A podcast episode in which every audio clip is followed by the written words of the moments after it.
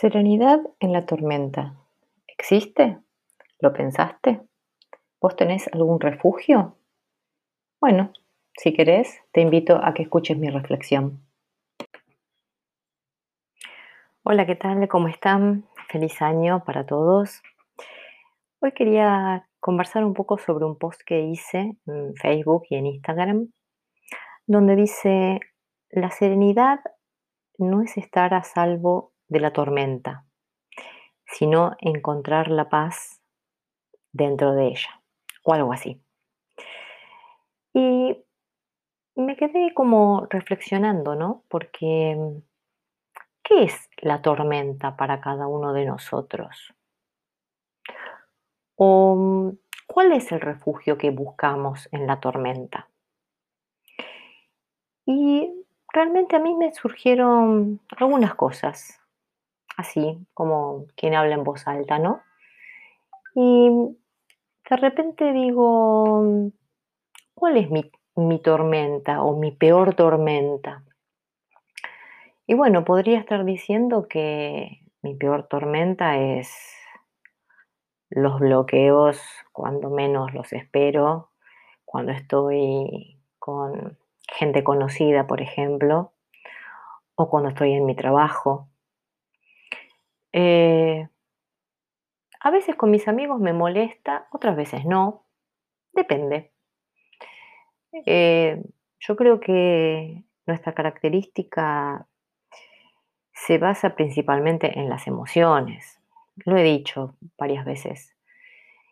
Eh, y cuando hablo de emociones, no significa de lo que muchos dicen, bueno, eh, si estoy tranquilo, si medito, si estoy calmado, porque a ver, eh, yo también practico meditación, hace que me bajen las pulsaciones, que me sienta más tranquila, más calmada, pero eso puede ayudarme a disminuir un poco la tartamudez, es cierto, sí, porque lo tengo comprobado, pero tampoco hace que desaparezca. Seamos realistas, la tartamudez en las personas mayores eh, está instalada.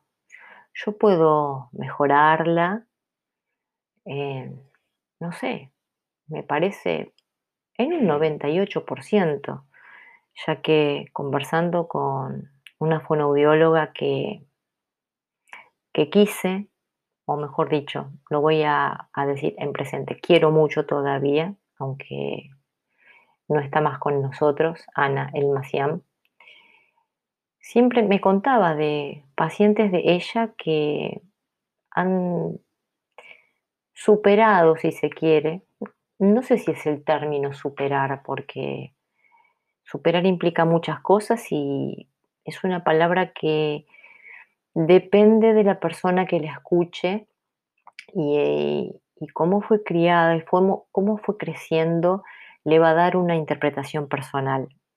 Entonces a mí me gusta decir que eh, lo que ella me contaba, que eran personas que han logrado eh, un grado alto de fluidez de un 98%. Eso a mí obviamente que me impactó porque yo tengo muchas tormentas en mi habla y en mi vida y lograr un 98% realmente es fantástico, es fantástico. Y ella me decía que se puede lograr. Y la verdad que es, está muy bueno, yo también al principio hice una pregunta que es, ¿cuál es tu refugio en la tormenta? Depende de cuál sea tu tormenta, ¿no? En mi caso particular, el refugio, hoy día al menos, porque bueno, eh, he pasado muchos años con esto y uno va pasando diferentes situaciones, diferentes cosas en la vida y tiene diferentes maneras de refugiarse. Quizás uno cuando es más chico se refugia en el no hablar, en el esconderse. Cuando va creciendo, eh, se da cuenta que ya eso no le sirve y el refugio es hablar menos o lo justo y necesario. Y conforme va pasando la vida, al menos yo desde mi experiencia, me di cuenta que mi refugio ante las tormentas no es ni disfrazar mi tartamudez, ni buscar un lugar donde esconderme, tampoco es hablar menos, tampoco es sentir vergüenza, porque eso no es un refugio, es salir espantado de lo que tenemos. Y a ver, no tenemos que salir espantados. Es una característica.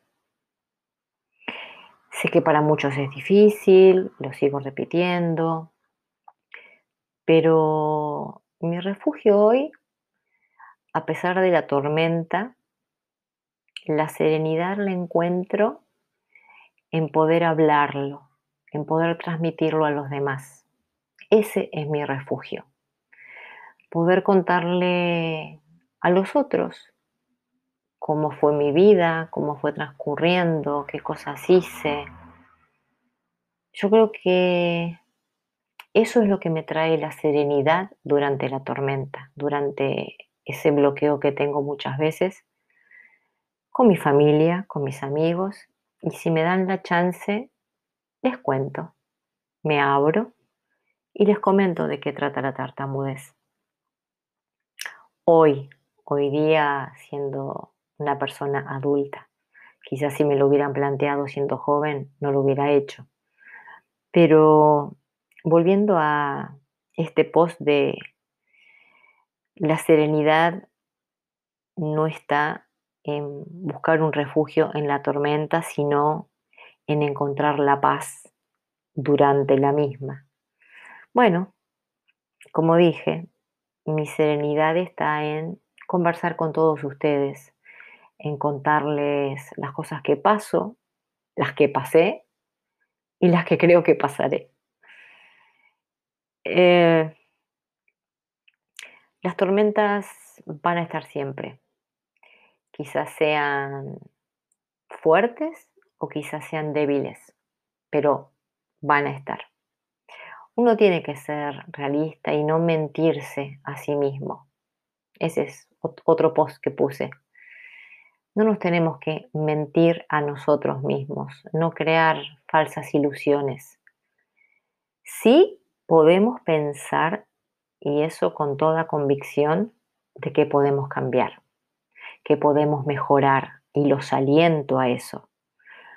Busquen las herramientas que necesiten para salir de esa tormenta en la que están transitando y buscar el refugio, pero más que el refugio, la serenidad que necesitan. Y no hablo de, los refugios que mencioné antes, ¿eh? sino para mí hoy un refugio ante la tormenta sería buscar ayuda, por ejemplo. Puede ser fonoaudiólogo, logopeda, terapista del lenguaje.